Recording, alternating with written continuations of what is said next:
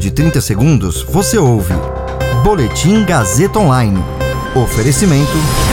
Se você tem muito o que dizer e quer escolher uma profissão para dar voz às suas ideias, a Faculdade Casper Libero é o seu lugar. Jornalismo, publicidade e propaganda, relações públicas, rádio, TV e internet. Todas as possibilidades abertas. Acesse casperlibero.edu.br e conheça as infinitas rotas que o mundo da comunicação oferece.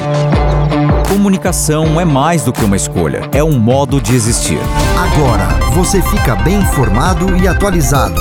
Está no ar o Boletim Gazeta Online. STF deve julgar hoje se mantém prisão de deputado que fez apologia ao AI-5 e defendeu destituição do judiciário. Presidente do PSL diz que partido está tomando medidas cabíveis para afastamento definitivo de deputado preso. Eu sou Caio Melo e você ouve agora o Boletim Gazeta Online.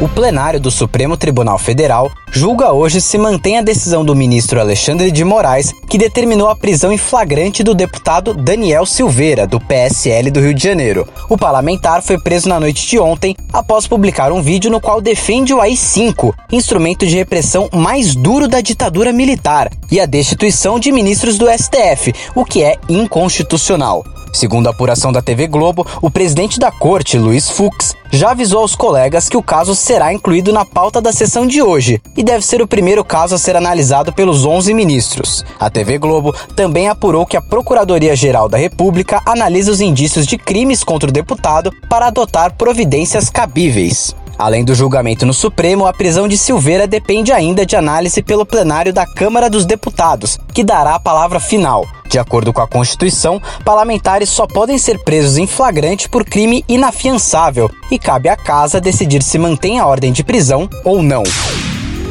Seguindo a repercussão, o presidente do PSL, deputado Luciano Bivar, informou em nota que o partido está tomando as medidas jurídicas cabíveis para afastar definitivamente o deputado Daniel Silveira. Para Bivar, os ataques de Silveira foram inaceitáveis e não podem ser vistos como exercício da liberdade de expressão.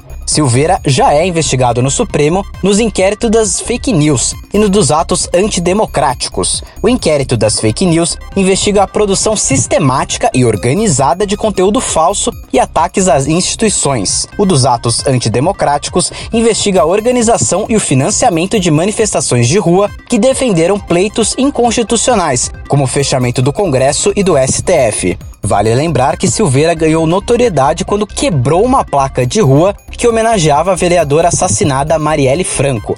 Além disso, quando era policial militar, colecionou diversas punições na corporação por má conduta. Esse boletim contou com suporte técnico de Agnoel Santiago, supervisão técnica de Roberto Vilela, coordenação Renato Tavares, direção da Faculdade Casper Libero e Gazeta Online, Wellington Andrade. Você ouviu Boletim Gazeta Online. Para saber mais, acesse radiogazetaonline.com.br.